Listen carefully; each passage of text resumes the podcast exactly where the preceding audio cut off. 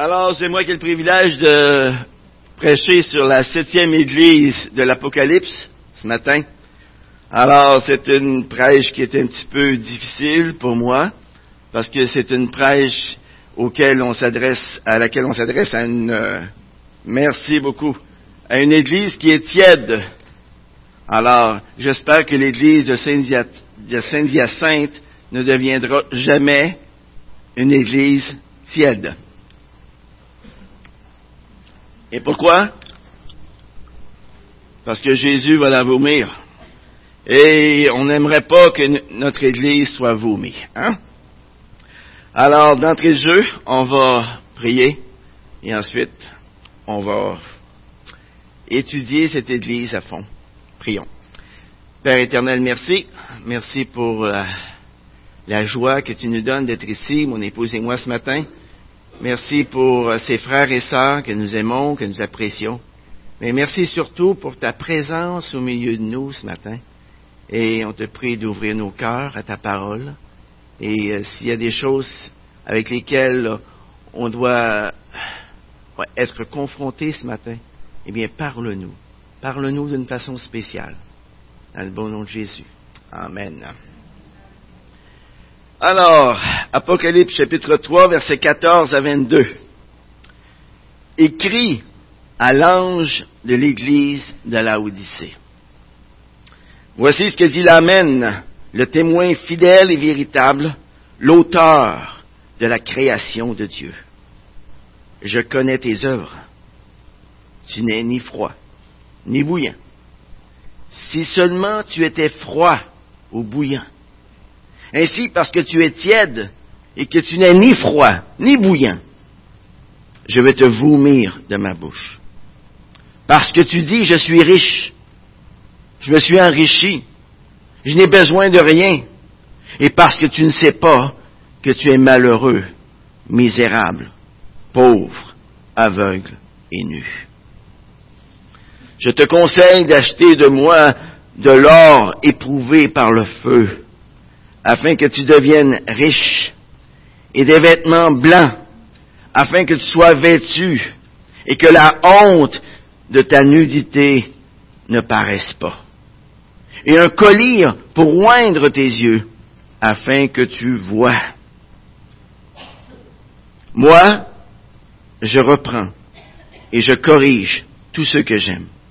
Aie donc du zèle et repens-toi. Voici, je me tiens à la porte et je frappe. Si quelqu'un entend ma voix et ouvre la porte, j'entrerai chez lui, je souperai avec lui et lui avec moi. Le vainqueur, je le ferai asseoir avec moi sur mon trône, comme moi j'ai vaincu et me suis assis avec mon Père sur son trône. Que celui qui a des oreilles écoute ce que l'Esprit dit aux Églises. La parole de Dieu. Il y a une soixantaine d'années, il y avait encore des, tavernes dans les rues de nos villes. Et souvent, les hommes s'y arrêtaient après le travail pour prendre un verre de bière, pour jaser avec les amis. Mais plus souvent qu'autrement, ils se saoulaient et ils y gaspillaient toute leur paye. Un jour, on a posé la question suivante à, un célèbre prédicateur.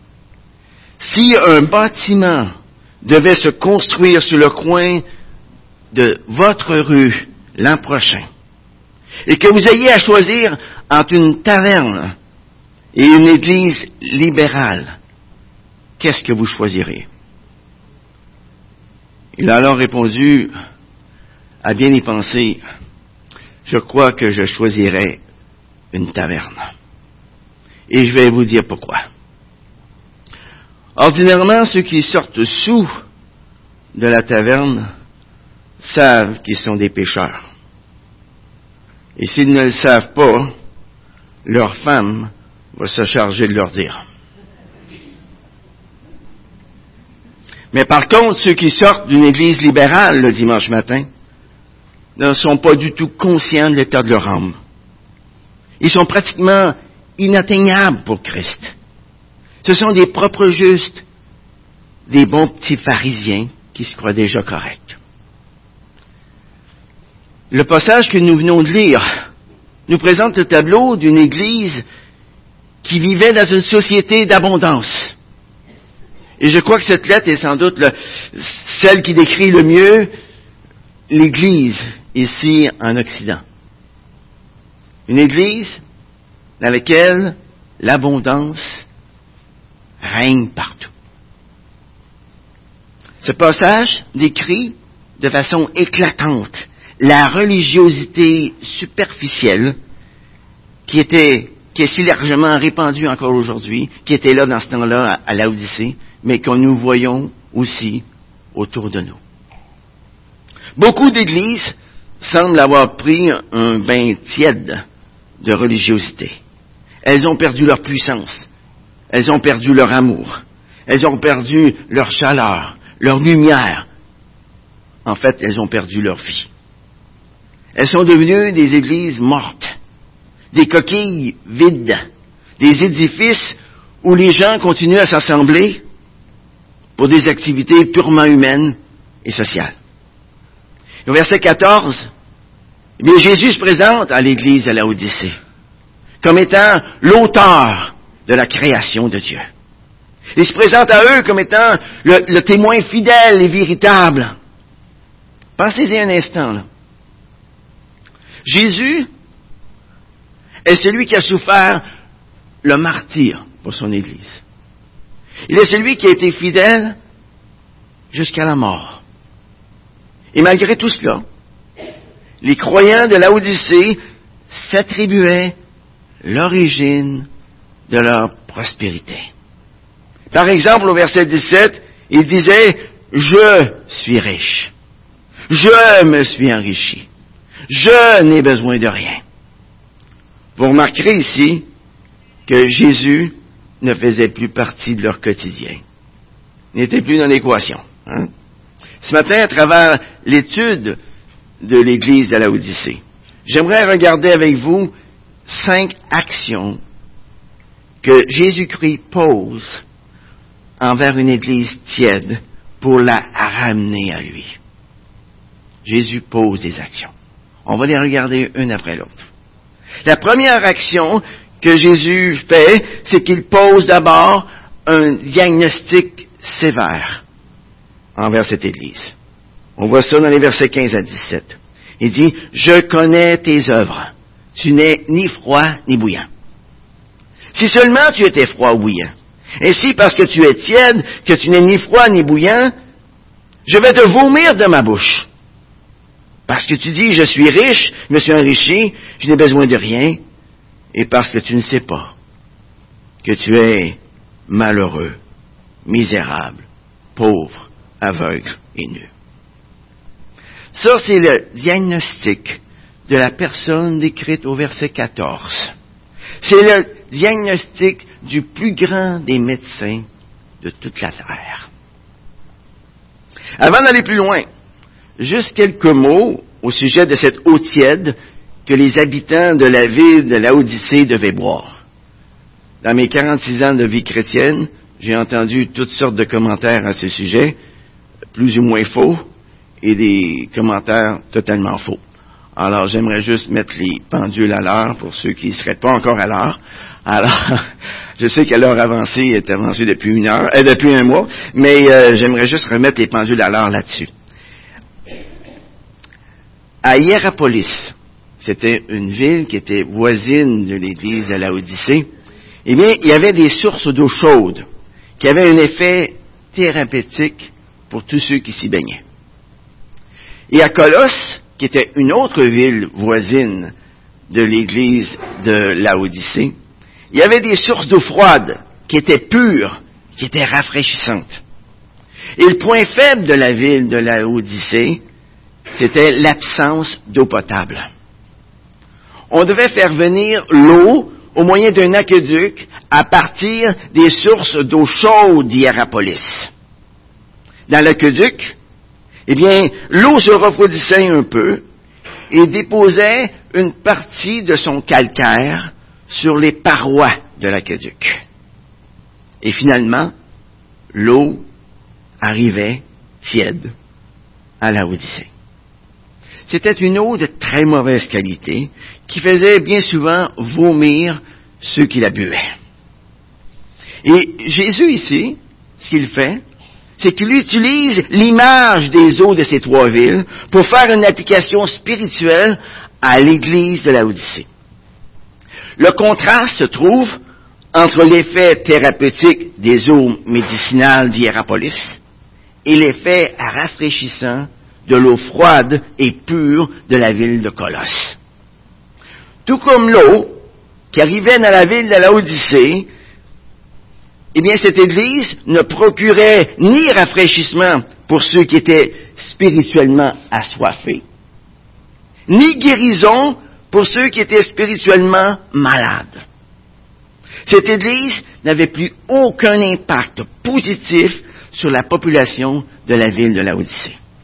Et les versets 15 et 16 nous présentent les membres de cette assemblée comme étant tièdes, spirituellement parlant. Mais une question se pose. Savez-vous c'est quoi un tiède?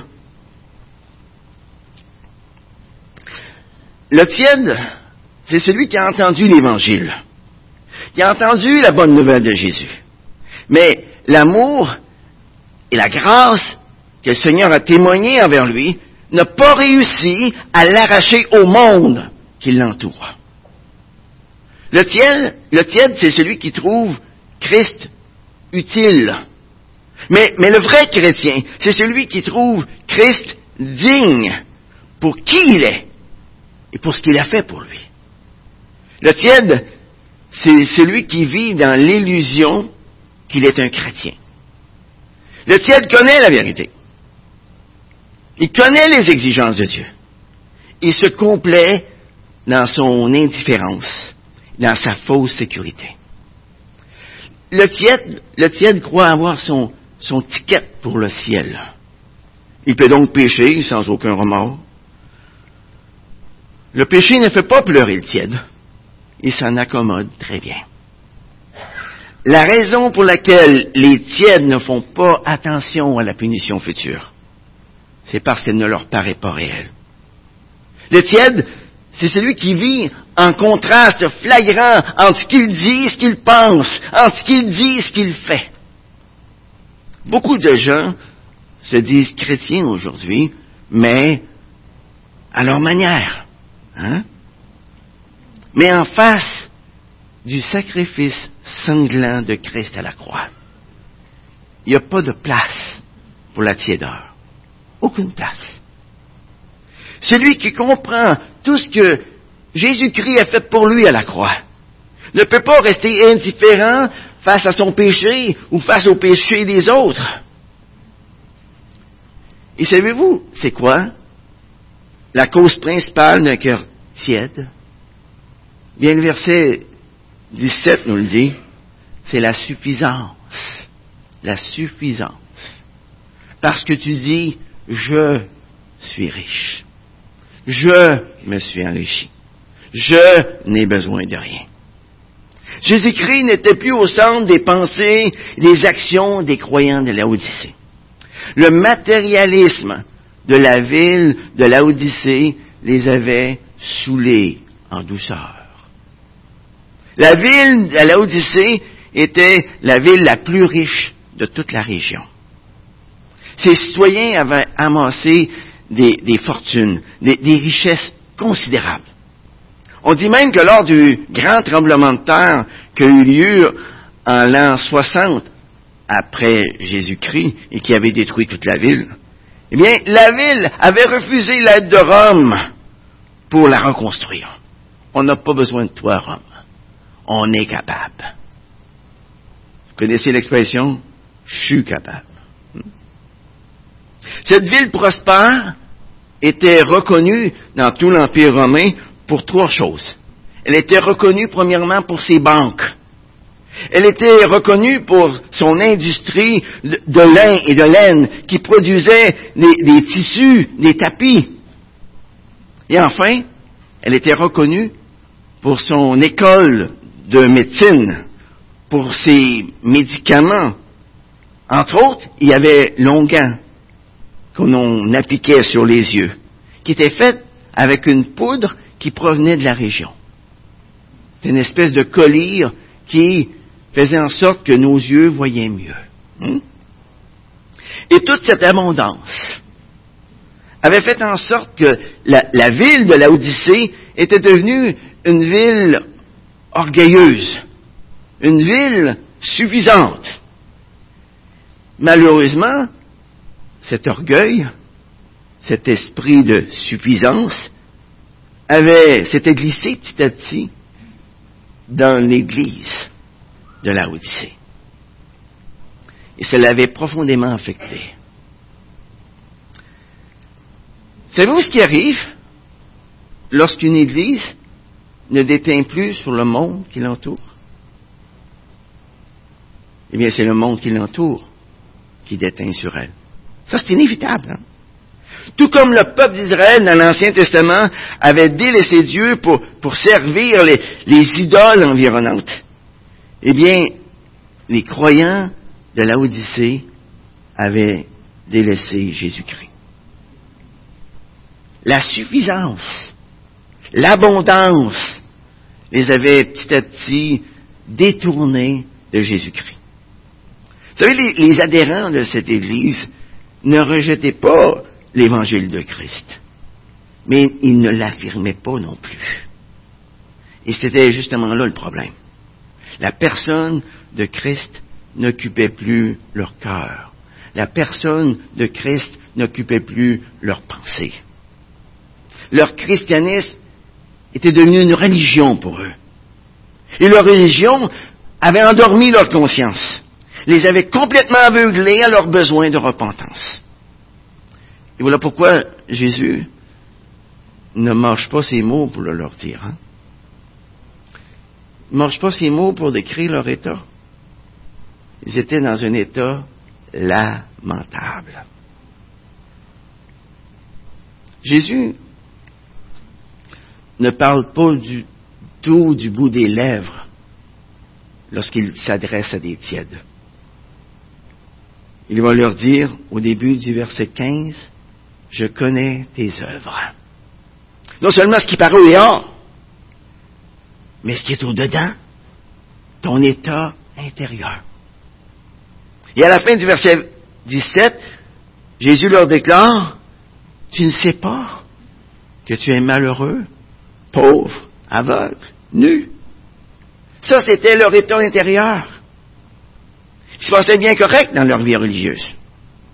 Mais Christ n'est décrit comme étant des mendiants aveugles et nus. Remarquez une chose ici. Jésus les décrit comme étant des mendiants. Malgré leurs nombreuses banques, malgré tout l'argent qu'ils ont pu y mettre, ce sont des mendiants. Parce qu'ils n'ont rien pour acheter leur pardon, leur entrée dans le royaume de Dieu. Jésus les décrit aussi comme étant des, aveugles, malgré tous les onguents qu'ils ont dans leur école de médecine. Ils sont aveugles parce qu'ils n'ont aucune idée de leur pauvreté spirituelle. Ils n'ont aucune idée du danger dans lequel ils se trouvent, spirituellement parlant. Jésus les décrit ensuite comme étant nus, malgré toutes les manufactures d'habits qu'il y a dans cette ville. Ils sont nus parce qu'ils n'ont pas de vêtements dignes pour se tenir devant Dieu. Ils n'ont pas revêtu les vêtements blancs que Jésus-Christ seul peut donner. Voilà le diagnostic sévère que Jésus-Christ fait envers ceux qui ne sont pas engagés envers lui. Mais dans sa grâce, Jésus ne les laisse pas sans leur montrer le seul et unique remède pour les guérir, pour les guérir de cet état lamentable. Et là, Jésus va poser une deuxième action envers eux, envers cette Église tiède. Il va leur donner un conseil. Au début du verset 18, il dit, je te conseille. Je te conseille. C'est incroyable, n'est-ce pas? Lui qui est le, qui est le Dieu de tout l'univers. Lui que les cieux des cieux ne peuvent contenir. Lui qui est le créateur de toutes choses. Il pourrait bien donner des ordres. Mais il donne quoi? Un conseil. Voyez? Jésus-Christ respecte la liberté qu'il nous a donnée. Mais en même temps, il nous avertit des conséquences sérieuses de notre propre suffisance. Il dit, par exemple, au verset 16, parce que tu es tiède, je suis sur le point de te vomir de ma bouche. Cette parole de Jésus-Christ en est une de dégoût. Jésus va complètement répudier ceux qui s'attachent à lui de façon superficielle. Je te conseille, dit le Seigneur. Mais quel est donc ce conseil hein? Je te conseille d'acheter de moi. Ça, c'était ce que les croyants de l'Odyssée avaient besoin d'apprendre avant tout. Eux qui se considéraient autosuffisants, ils devaient humblement trouver leur suffisance en Christ et en lui seul. Eux qui disaient, je n'ai besoin de rien. Ils devaient d'abord apprendre que leurs besoins étaient immenses et que c'était seulement Christ qui pouvait combler ces besoins-là. Et pour cela, eh bien, Jésus-Christ devait humilier à l'intérieur de chacun d'eux ce pronom personnel vantard qui est le je. Le je. Mais pourquoi est-ce qu'il recommande aux, croyants de l'Odyssée d'acheter de lui? Tout simplement parce que les autres vendeurs ne sont que des marchands d'illusions. Ils vendent des biens terrestres qui ne durent. Tout simplement. C'est seulement Jésus qui peut nous procurer les biens célestes qui durent. La vraie mesure de nos biens, les amis, ce sont ceux que nous possédons pour l'éternité. Tous les biens que nous possédons aujourd'hui, matériels, ça va tout disparaître un jour. Ils ne seront plus là. Regardons en entier le verset 18. Qu'est-ce que ça dit? Je te conseille d'acheter de moi de l'or éprouvé par le feu, afin que tu deviennes riche, et des vêtements blancs, afin que tu sois vêtu, et que la honte de ta nudité ne paraisse pas, et un collier pour oindre tes yeux, afin que tu vois. Vous trouvez pas que c'est des bonnes nouvelles, hein? Pour des mendiants aveugles et nus? Pensez-y un instant, là. Ils sont pauvres, mais Jésus-Christ alors qui a été éprouvé par le feu. Ils sont nus, mais Jésus-Christ a les vêtements blancs pour enlever la honte de leur nudité. Ils sont aveugles, mais Jésus-Christ a longuin pour les guérir de leur aveuglement, de leur cécité. C'est seulement Jésus qui peut nous ouvrir les yeux au monde spirituel. En un mot, c'est lui et lui seul qui a le pouvoir de nous sauver. Il est mort pour nous et par sa mort, nous pouvons être purifiés de tout péché. Jésus-Christ est ressuscité et par sa présence vivante en nous, aujourd'hui, nous pouvons être complètement transformés. Pas réformé, transformé. Mais pour qu'une Église tienne, puisse être vraiment transformée, Christ pose une troisième action. Jésus-Christ l'incite à avoir du zèle et à se repentir. Regardez le verset 19. Moi, je reprends et je corrige tous ceux que j'aime. Aie donc du zèle et repens-toi. Se repentir. Mais qu'est-ce que ça veut dire, ça? Qu'est-ce que ça veut dire? Ça veut tout simplement dire se détourner avec détermination de tout ce qui est contraire à la volonté de Dieu. C'est simple. Hein? S'il y a quelque chose dans ma vie qui est contraire à la volonté de Dieu, je dois m'en détourner. C'est ça la repentance. C'est un changement de direction. Et tout comme les croyants de la Laodicée, eh bien, nous devons renoncer, nous aussi, à notre ancienne vie d'autosuffisance. Une piété superficielle n'a jamais changé quelqu'un. Ça ne forme que des sépulcres blanchis, des pharisiens hypocrites. Vous savez, il n'y aura pas d'hypocrite dans le ciel. Ce que Jésus attend de ses disciples, c'est une repentance décisive. C'est une repentance sincère. C'est une repentance sans équivoque. C'est un zèle continuel pour lui, pour sa cause. Il n'y a pas de demi-mesure. Un demi-chrétien, ça n'existe pas. Un demi-chrétien n'est pas un chrétien. C'est tout, tout, pas tout. Une quatrième action que Christ pose envers une Église tiède, c'est qu'il adresse un appel personnel à chacun de ses membres. Regardez le verset 20. Il dit,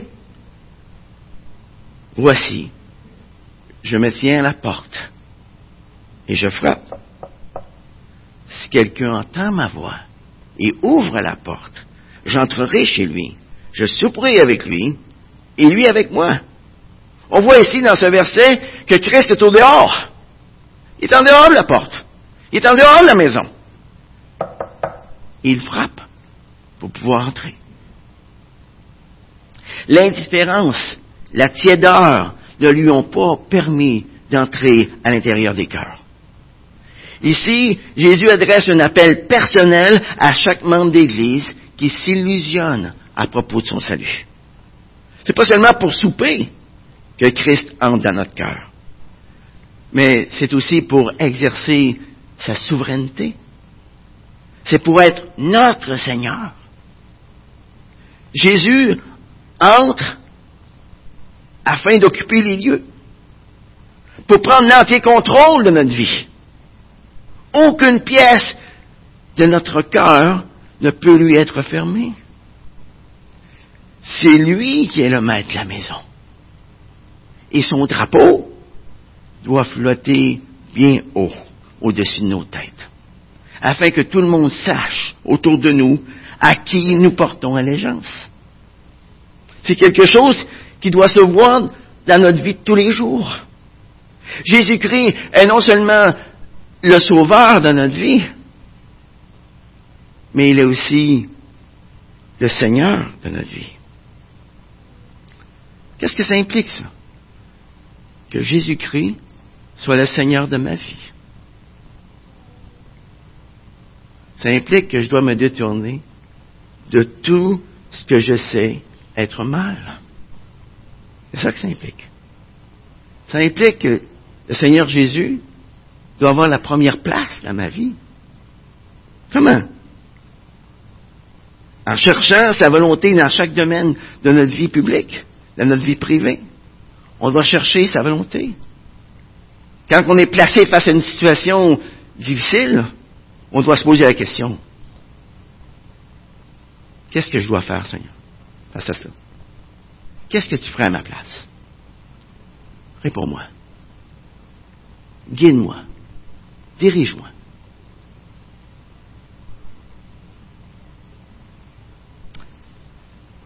Savez-vous que lorsqu'on accepte Jésus-Christ comme sauveur de notre vie, on l'accepte en même temps comme Seigneur et Maître de notre vie? Jésus-Christ n'est pas divisé. S'il n'est pas le Seigneur de notre vie, il n'est pas le Sauveur de notre vie. Une cinquième action que Christ pose envers une Église tiède, c'est qu'il promet une merveilleuse promesse au vainqueur. On voit ça au verset 21. Le vainqueur, je le ferai asseoir avec moi sur mon trône, comme moi j'ai vaincu et me suis assis avec mon Père sur son trône. Comme dans les six lettres précédentes, la lettre de l'Église à l'Odyssée se termine avec une promesse au vainqueur. Mais qui est le vainqueur? C'est celui qui entend. C'est celui qui écoute. C'est celui qui, laisse entrer Jésus dans sa vie. C'est celui qui fait ses délices du message de Jésus. Cette promesse qui se trouve ici au verset 21 dépasse en gloire toutes les autres promesses faites au vainqueur. De la même façon que Christ a vaincu le monde, qui a vaincu le diable, qu'il a été élevé à la droite du Père, eh bien, de la même façon, le, le chrétien vainqueur sera lui aussi honoré. Tout comme Christ a partagé le trône de son Père, les chrétiens vont partager le trône de Christ. Si nous permettons au Seigneur Jésus d'entrer dans la maison de notre cœur, il nous permettra d'entrer dans la maison de son Père. Si nous permettons à Christ de s'asseoir à notre table, il va nous permettre de s'asseoir sur son trône. Toute personne qui a entendu le message de l'Évangile est placée face à deux choix. Le premier choix, c'est de demeurer avec un cœur partagé, un cœur satisfait de soi-même, comme les croyants de l'Église de l'Odyssée. C'est de demeurer avec un cœur qui n'est pas vraiment intéressé par les choses de Dieu. Et quelle est la conséquence de ce mauvais choix? Être vomi de la bouche du Seigneur Jésus. Le deuxième choix, c'est d'ouvrir à Jésus-Christ la porte de notre cœur, sans aucune réserve. Et quelle est la conséquence de ce bon choix? C'est de recevoir le privilège de souper avec lui sur cette terre, de régner avec lui dans le ciel pour l'éternité. Ça, c'est une offre qu'on ne peut pas refuser. Quelle offre? Regardez ce que le dernier verset de ce chapitre nous dit. Que celui qui a des oreilles écoute ce que l'Esprit dit aux églises.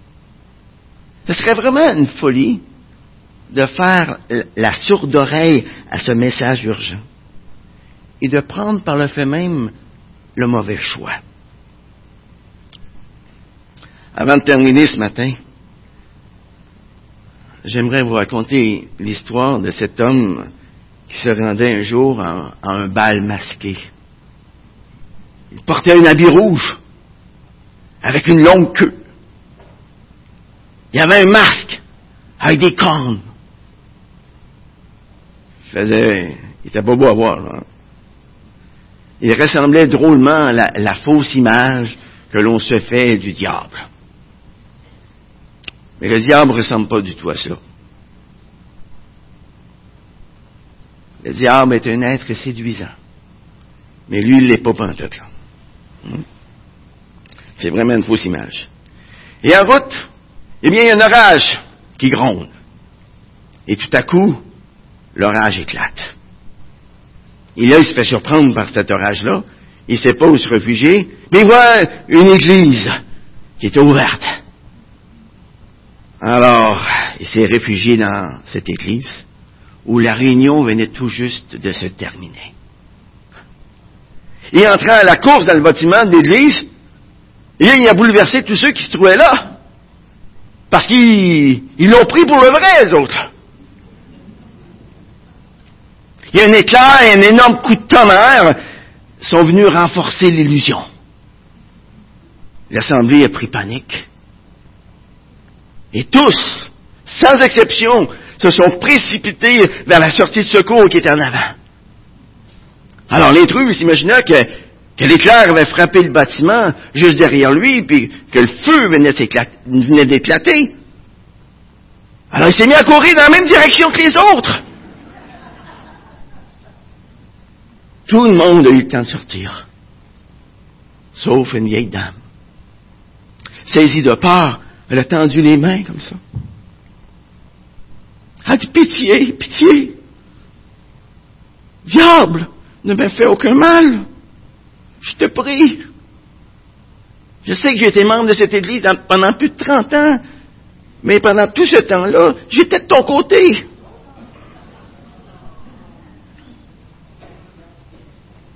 Quel aveu lamentable, mes amis. 30 ans. Plus de 30 ans d'hypocrisie. Plus de 30 ans de vie double. Voilà bien l'exemple d'une église, d'une personne tiède que Jésus-Christ devra vomir de sa bouche. Cette personne avait toutes les apparences extérieures de la piété, mais elle a renié ce qui en faisait la force. Il y a une expression qui dit, qu'on ne juge pas un, crapaud, elle va sauter. Hmm? Croyez-vous que c'est important de sonder nos vies afin de déterminer à quel degré de température est notre état spirituel présentement? Si Jésus-Christ avait à prendre ta température spirituelle ce matin, est-ce qu'elle se situerait dans les, dans les chauds ou dans les tièdes? Est-ce qu'il y a des, des brèches dans ta vie présentement? Est-ce qu'il y a des endroits où tu donnes encore accès à l'ennemi? Est-ce que ta vie spirituelle s'est attiédie à cause de tout ce qui t'entoure? Aimerais-tu ce matin, en t'appuyant uniquement sur la grâce de Dieu, aimerais-tu faire quelque chose? Si tu as déjà accepté, Seigneur, Jésus-Christ dans ta vie, mais que tu as perdu ton premier amour, que ton cœur à dit. Veux-tu ce matin?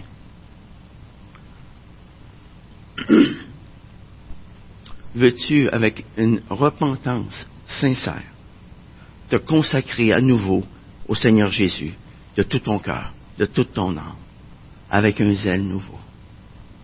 Veux-tu t'engager ce matin à prendre position à nouveau pour Jésus-Christ dans ce monde, tout en reconnaissant que par toi-même, tu n'es pas capable de le faire? En comptant sur sa force à lui, et non pas en comptant sur ta force à toi. Ce n'est qu'en fixant tes yeux sur le Seigneur Jésus, en t'appuyant à chaque jour sur lui, que tu peux prendre position pour Christ dans ce monde. Comment l'apôtre Pierre a-t-il pu marcher sur l'eau? en fixant ses yeux sur Jésus, uniquement. Et de la même façon, eh bien, tu peux marcher dans ce monde sans être englouti par tous les mirages que le monde t'offre. Seulement,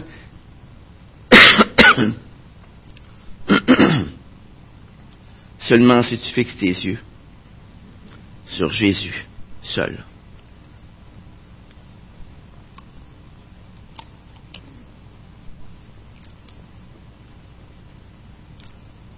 J'aimerais maintenant m'adresser à tous ceux qui n'ont peut-être pas invité le Seigneur Jésus-Christ à entrer dans leur vie. Veux-tu permettre ce matin, permettre à Jésus-Christ de changer radicalement ta vie? C'est lui et lui seul qui peut t'ouvrir les yeux au monde spirituel. C'est lui et lui seul qui a le pouvoir de te sauver. L'Église n'a pas le pouvoir de te sauver ici ni le prédicateur qui est en avant. Mais lui a le pouvoir de le faire.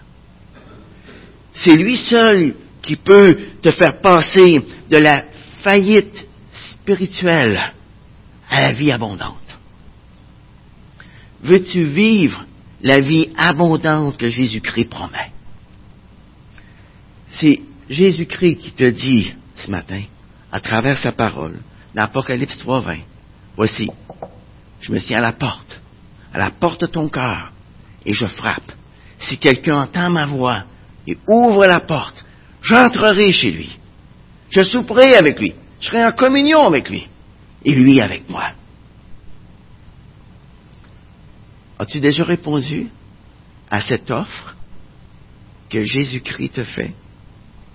As-tu déjà ouvert la porte de ton cœur à Jésus-Christ pour qu'il y demeure? Eh bien, si tu ne l'as pas encore fait ce matin, mais j'aimerais te donner l'occasion de le faire. On va juste aller dans un mot de prière. Je vais prier. Et si dans ta vie, tu n'as jamais reçu le Seigneur Jésus par la foi, comme la parole de Dieu te la demande, si tu désires de tout ton cœur prendre cette position devant Dieu ce matin, eh bien, tu n'as qu'à répéter les paroles que je vais dire maintenant. Alors prions. Fermons nos yeux, baissons nos têtes et prions. Seigneur Jésus, je veux venir à toi ce matin. Je veux venir à toi tel que je suis, avec mes, avec mes fautes, avec mes peurs, avec mes regrets. Seigneur, je reconnais que je suis un pécheur perdu sans toi. Je sais que j'ai besoin de ton pardon. Je veux te remercier, Seigneur, parce que tu as continué de frapper à ma porte, malgré la tiédeur de mon cœur pour toi. Seigneur, je veux te remercier du fait que j'ai encore cette possibilité de te laisser entrer ce matin, de venir à toi par la foi. Je te demander pardon ce matin pour ma vie de tiédeur. Seigneur, tu as dit, je ne jetterai point dehors celui qui vient à moi. Merci Seigneur pour le merveilleux salut que tu m'offres encore aujourd'hui. Je te remercier parce que tu es mort pour moi. Tu es mort à cause de chacun de mes péchés.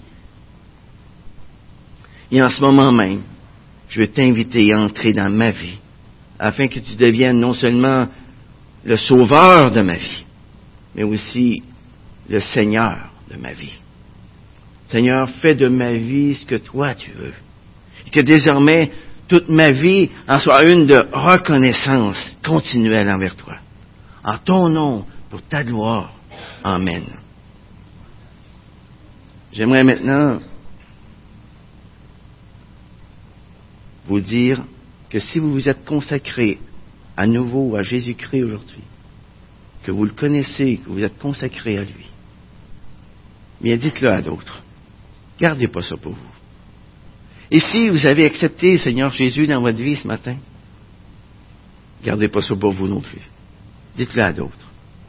Dites-le à un ancien, pour qu'il puisse partager cette joie avec vous. Qu'il puisse aussi vous aider, vous offrir de grandir dans ce chemin de la foi. Gardez pas ça pour vous. Que Dieu vous bénisse, les amis. Maintenant, on va prendre le repas du Seigneur. J'aimerais vous inviter à tourner avec moi dans 1 Corinthiens, chapitre 11. 1 Corinthiens, chapitre 11, verset 23. 1 Corinthiens 11, verset 23. Il dit, car moi j'ai reçu du Seigneur ce que je vous ai transmis. Le Seigneur Jésus, dans la nuit où il fut livré, prit du pain, et après avoir rendu grâce, il le rompu. Il a dit, ceci est mon corps qui est pour vous. Faites ceci en mémoire de moi. De même, après avoir soupé, il prit la coupe et dit, cette coupe est la nouvelle alliance à mon sang. Faites ceci en mémoire de moi. Toutes les fois que vous en boirez. Car toutes les fois que vous mangez ce pain, que vous buvez cette coupe, vous annoncez la mort du Seigneur jusqu'à ce qu'il vienne. Vous savez, pour certains, le fait de prendre le repas du Seigneur, ça peut être devenu un geste machinal. Hmm? Mais pour le véritable chrétien, c'est un moment privilégié où il se souvient de Jésus-Christ.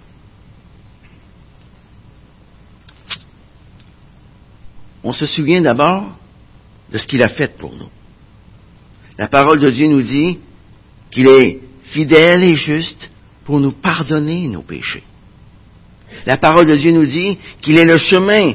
Par sa mort, nous avons maintenant accès auprès du Père. Il est la vérité. Nous pouvons avoir une parfaite confiance en lui. Il est la résurrection et la vie. Pour tous ceux qui se confient en lui pour leur salut, il leur donne la vie nouvelle, la vie éternelle. Il est la lumière. Et par sa mort, Jésus a eu la victoire sur toutes les puissances des ténèbres. Il est le pain de vie qui nourrit notre âme. Il est la source d'eau vive qui étanche nos soifs. Pour le véritable chrétien, le repas du Seigneur, c'est un moment privilégié où il se souvient de son nom. On l'appelle admirable, conseiller, Dieu puissant, Père éternel, Prince de la paix.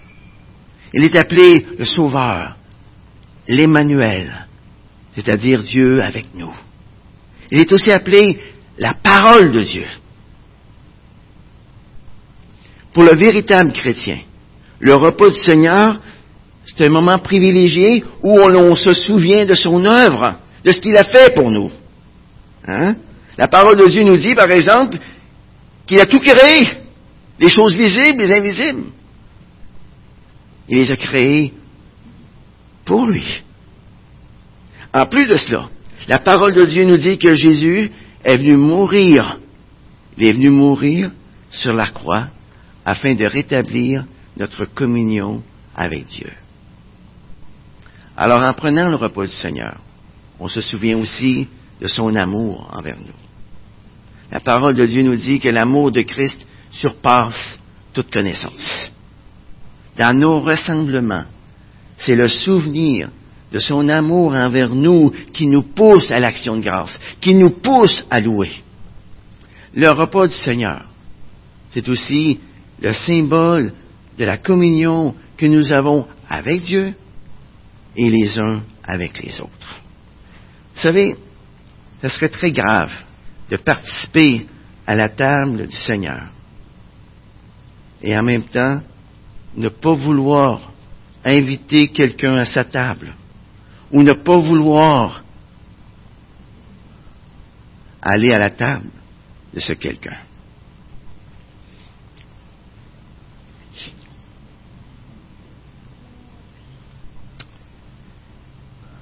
Le repas du Seigneur, les amis, c'est une occasion de sonder nos cœurs, de déposer toute amertume devant lui.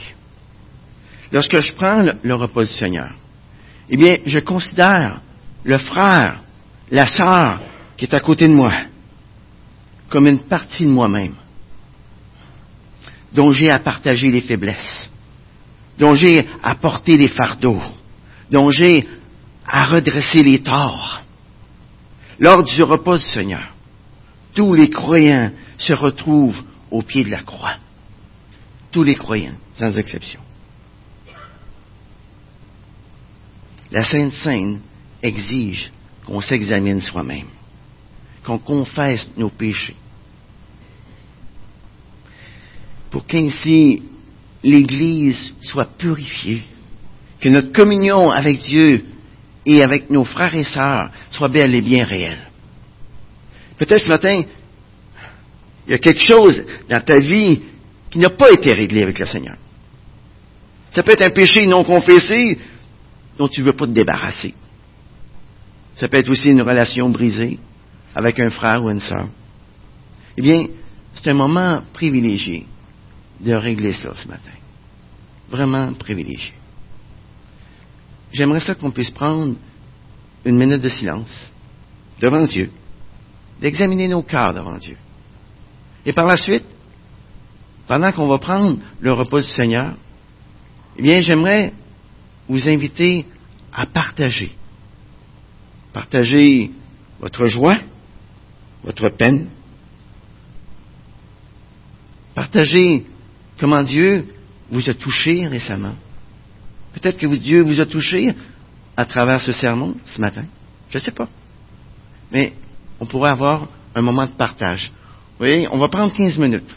J'aimerais ça qu'on puisse prendre 15 minutes pour prendre le repas du Seigneur et qu'on puisse partager ensemble les uns les autres. Sans gêne. On est en famille, hein? On est en famille ici. Et ce qui est dit ici, eh bien, Dieu le sait déjà. Tout ce qu'on a à faire, de lui dire. Afin qu'on puisse prier les uns pour les autres. C'est ça le but de l'exercice. C'est de prier les uns pour les autres. Ne pas juger l'autre, mais prier pour l'autre. Ça va? Alors prenons une minute de silence. Et ensuite, j'aimerais inviter les préposés à l'offrande de s'avancer. Et on va distribuer les éléments. Et pendant qu'on va distribuer les éléments, j'aimerais vous entendre. Alors prions. En silence.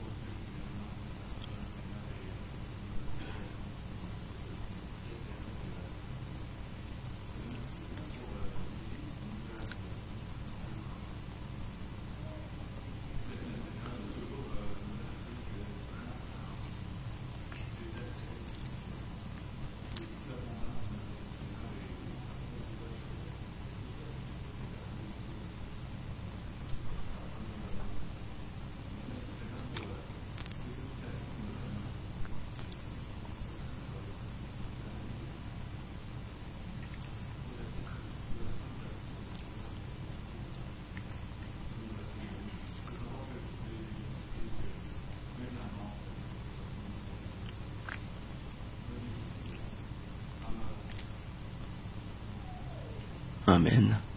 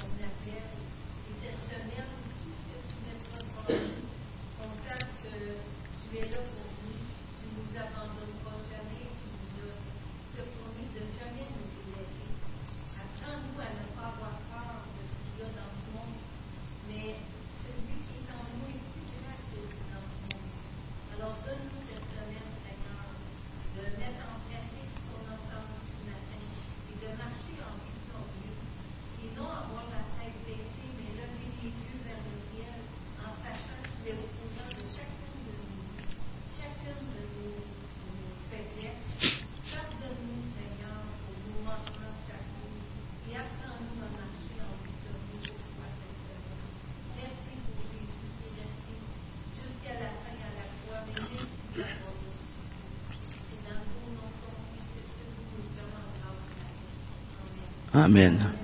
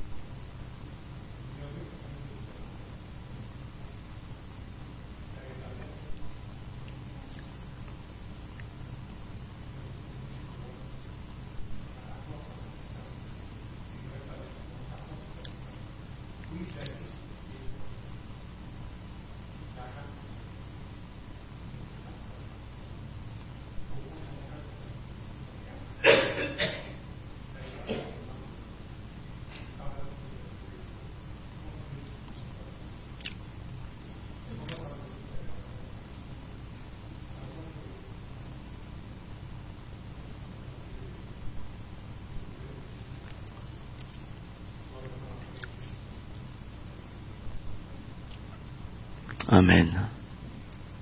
Merci, Père éternel, parce qu'à la croix, ton corps a été brisé, afin que nous ne soyons plus brisés. Ton corps a été brisé pour que nous soyons réparés, pour qu'on puisse retrouver notre communion avec toi, avec le Père céleste. Seigneur, merci parce que ton sang a été versé.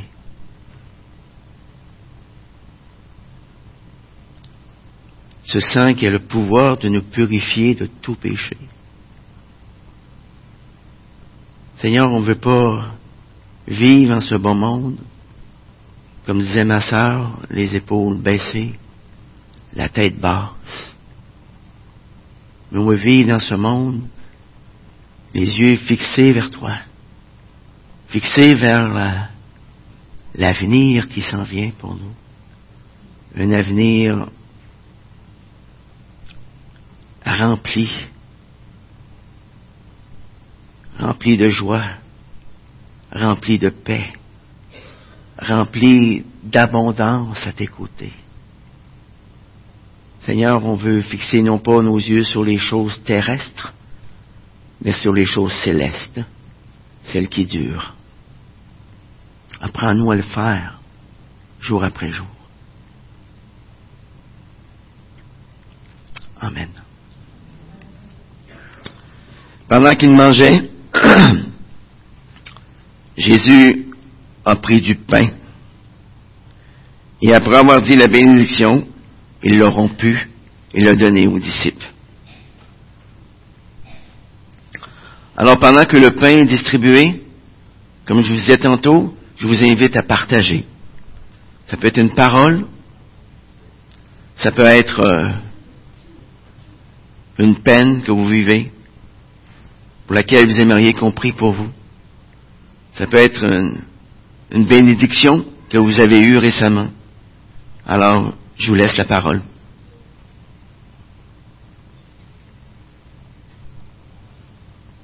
Sentez-vous libre de le faire.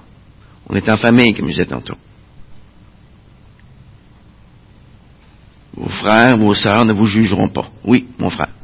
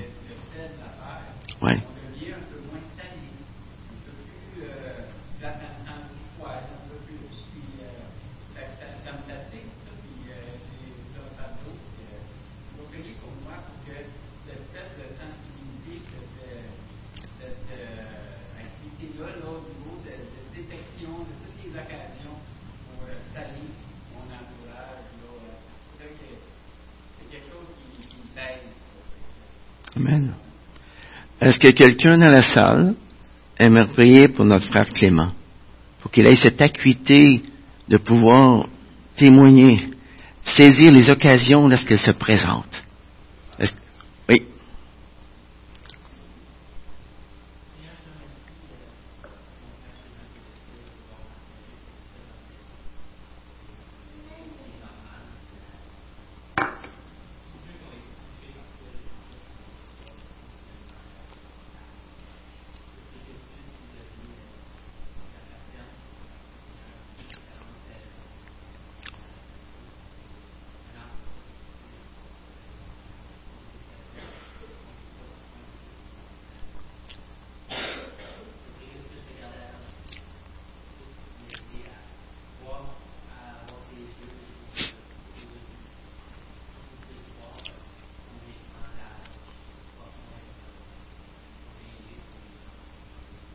Mhm.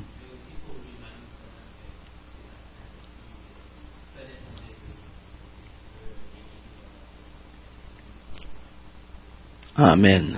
Amen. Puis Jésus leur dit, prenez, mangez. Ceci est mon corps.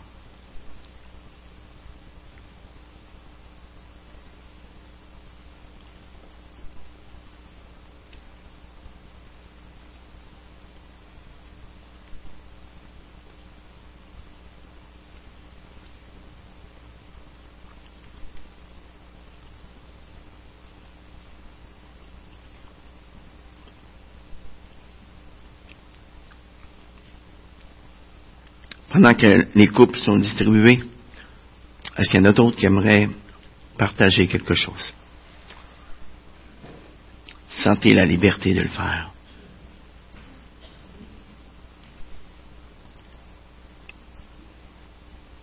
Ça peut être une prière, ça peut être un passage biblique qui vous a touché et qui pourrait nous toucher aussi.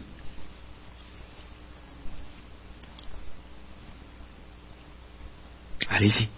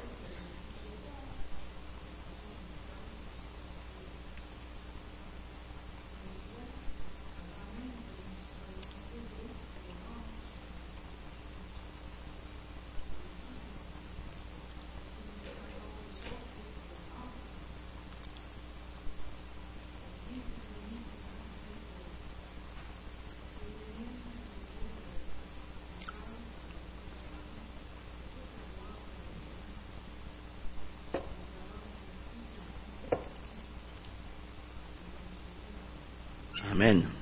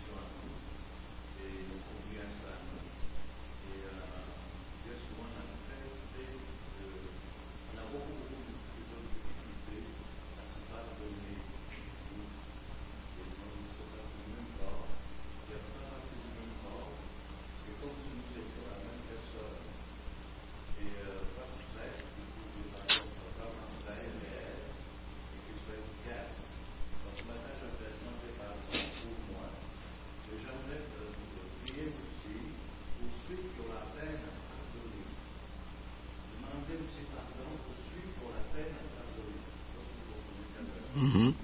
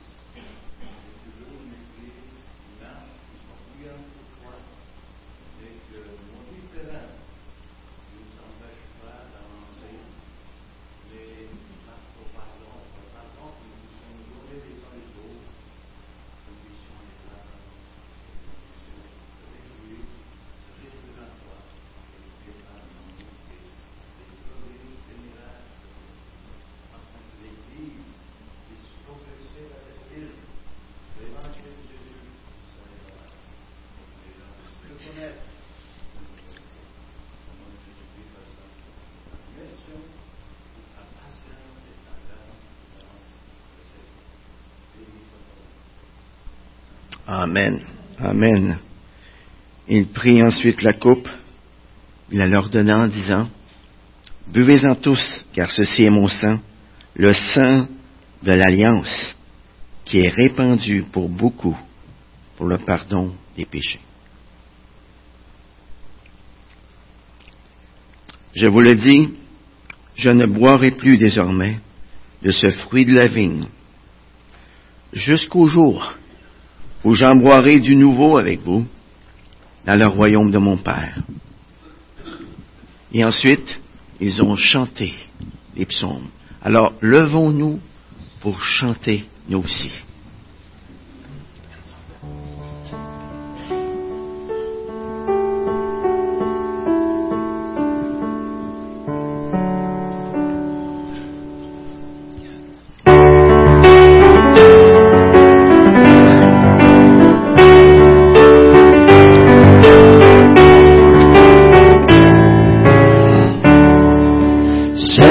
Cherchez d'abord le royaume de Dieu et sa justice. Et toutes ces choses vous seront données en plus. Alléluia, Alléluia.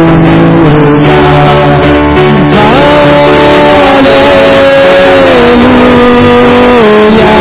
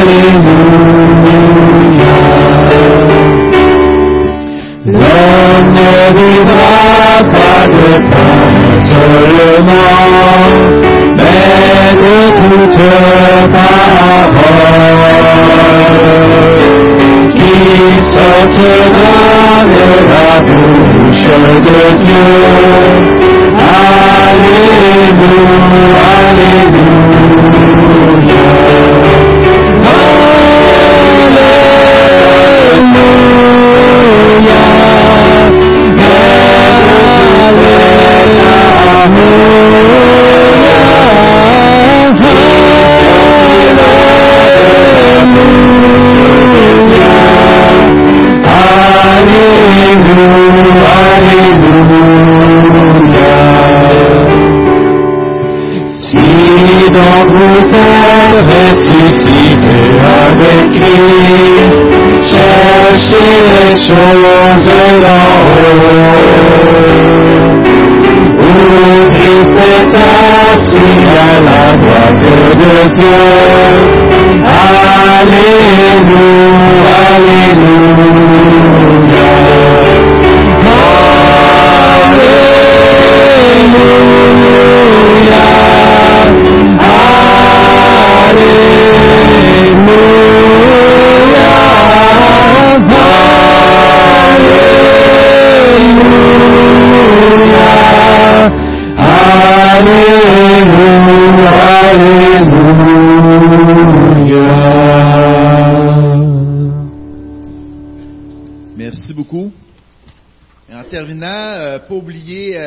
Semaine prochaine, on va avoir aussi la, la réunion ici avec euh, le spectacle de Noël. Mais après la réunion, il va y avoir un dîner ensemble. On vous invite à apporter des choses, euh, que ce soit un repas pour euh, vous et un peu plus, dessert aussi pour vous et un peu plus, pour que tout le monde puisse euh, communier ensemble dans un repas en, en souvenir de ce que Jésus a fait pour nous dans sa venue sur terre. Aussi, autre chose, on a besoin d'aide de bras pour en bas pour être capable de préparer la distribution alimentaire qu'il va avoir pour Noël. Donc, euh, ceux qui ont des bons bras, des bons dos, on vous invite à aller en bas pour pouvoir euh, aider, donner un coup de main euh, euh, en tant que bénévole pour que tout se fasse bien. Et je veux pas qu'on parte avec des choses à faire, mais cette semaine, dans ce message-ci, on a eu plusieurs perles. Et ce que je vous invite à réfléchir, est-ce que vous êtes froid? Est-ce que vous êtes euh, une personne qui va être dans sa communauté avec des frères et sœurs, que vous allez être désaltérant? Ou est-ce que vous êtes une personne chaude, bouillante, qui a un effet thérapeutique sur les autres? Ou bien peut-être que malheureusement, on est tiède. Il y a peut-être des parties de notre vie. Puis je vous invite à regarder ça vraiment avec attention dans vos vies. Puis de remettre à Dieu nos parties euh, tièdes. Puis en terminant, peut-être que des fois on essaye d'avoir un cœur pur. Puis on essaye d'avoir euh, d'être bien, mais c'est pas à nous à le faire, c'est Dieu qui dit dans sa parole qui crée en nous un cœur pur. Demandez à Dieu de créer en nous un cœur pur. Et soyons froids, chauds, mais surtout pas tièdes. Bonne semaine tout le monde. Oui, c'est maintenant pour l'aide des chaises.